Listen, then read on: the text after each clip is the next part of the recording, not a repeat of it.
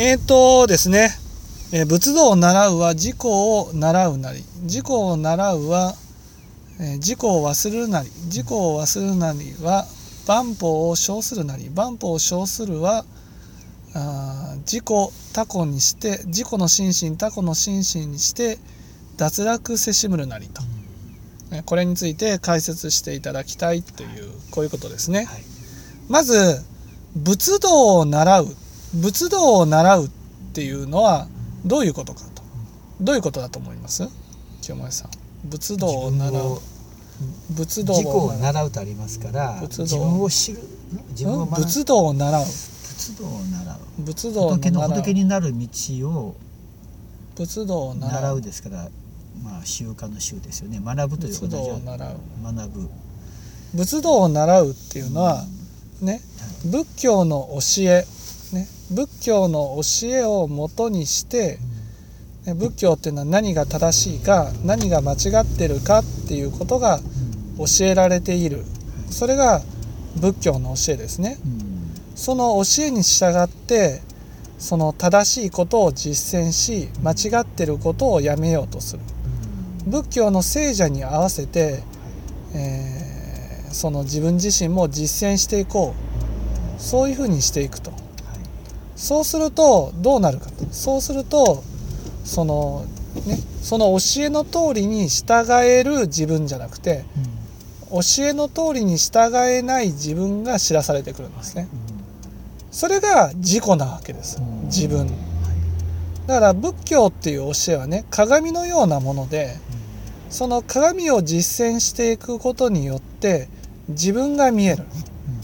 ところがね私たちが死んだ時にね上張りの鏡でその見て見える自分、ね、それと何が違うんですか？と。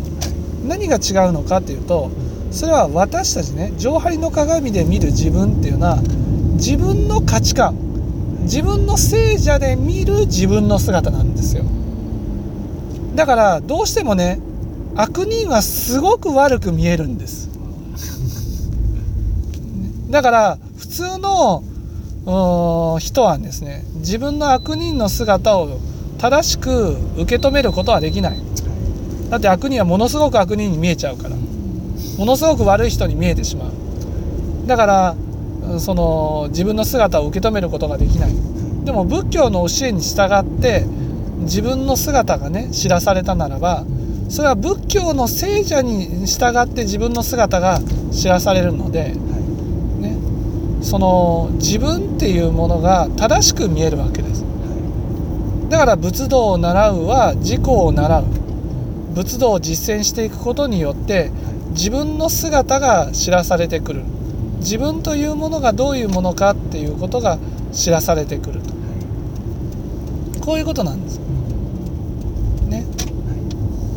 そうやって、えー自分というものが知らされてくるとね自己を習うは自己を忘れるなりと、ね、自己を忘れるっていうのは何かと、ね。自己ってこの場合は何かっていうと我のことなんですね。自分がイメージしている自分。その自分に、えー人もね自分自身もそういう人間だと思うし人からも見てもらおうと思っている。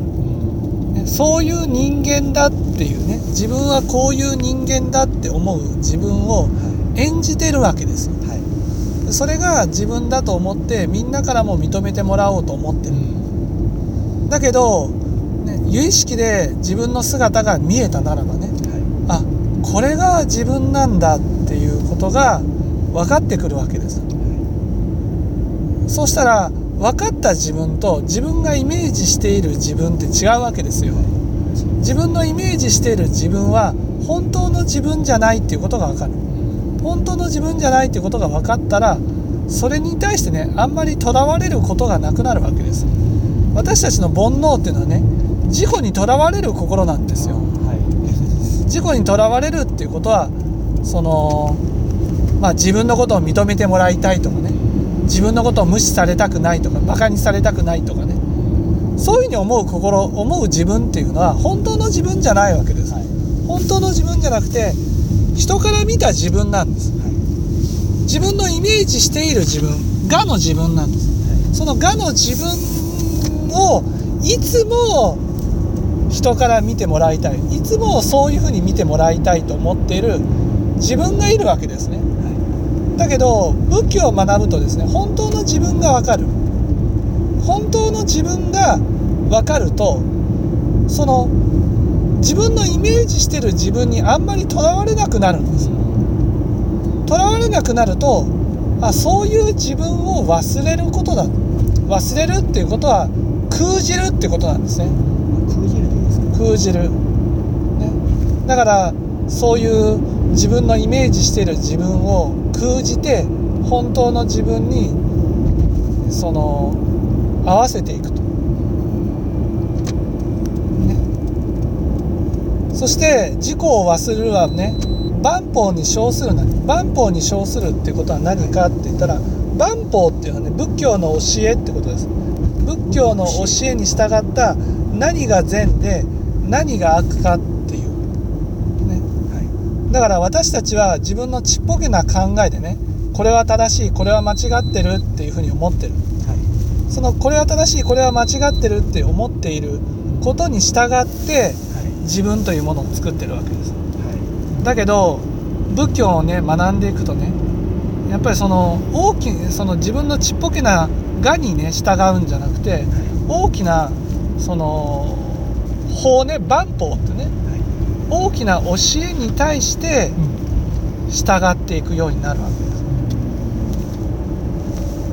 す。それねそれを実践することによって自分の姿自分の業もわかるしねその自分の姿が見えてくるわけです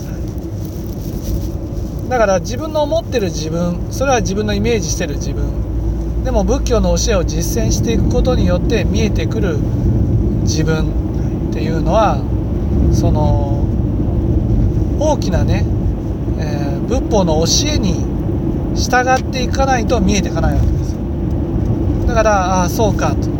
私は私の考えでねこうしようああしようっていうふうに思ってたけどそのこうしようああしようと思ってることは自分の考えじゃなくてね大きな教えに従っていかなくちゃいけない。教えに従って何が善で何が悪か、ね、今日の話だったら小善知識っていう話があってね正しい善知識。正しい善知識っていうのは自分の中のね都合がいいか都合が悪いかっていうことと関係なくね仏教の教えはこれが正しいんだからそれが正しいっていうふうに実践していくことが大事だと。教えていくことが大事だと。こういう話をしましたけどね。はその自分の都合に合わせて教えをね曲げてしまうと自分の姿って見えないわけですよ、ね、だから教え教えが大事なんです何が正しいか何が間違ってるか。その教えは自分の都合とは関係なく正しいものは正しい。間違ってるものは間違ってるこういうものなんですよ。それに従っていく。だから万法万法っていうのはあそうなんだ。仏教っていうのはねこういう教えなんだっていうことが知らされてくるんです。だから万法を称するなりあそうなんだ。これがこの世の真理なんだ、ね、いうことが分かる。まあそれが有意識ですけどね。ね。責めたら責められる。バカにしたらバカにされる。そういうことが分かってくる。それが万法を称するなり万法を称したならばこれは自分のものだ。これは人のものだそういうね区別することなく全部有意識なんだ。ということが分かる。全部有意識だっていうことが分かったら人のもの自分のものっていうことと関係なくね全てのものに対して優しくなることができる。それが脱落するっていうね。そういうことなんですね。これでいいですか？ねタコとかなかったですかね。タコっていうのもねいわゆるねそのタコの心身で他他に対するものってことですよね。自自他ってことですよ。自己もタコもはい。わゆる自分の見ている自分他人ってことです。自分の内側の有意識のことをおっしゃってるんですそう。ねねだからタコっていうのは人だと思ってる己ってことですね。人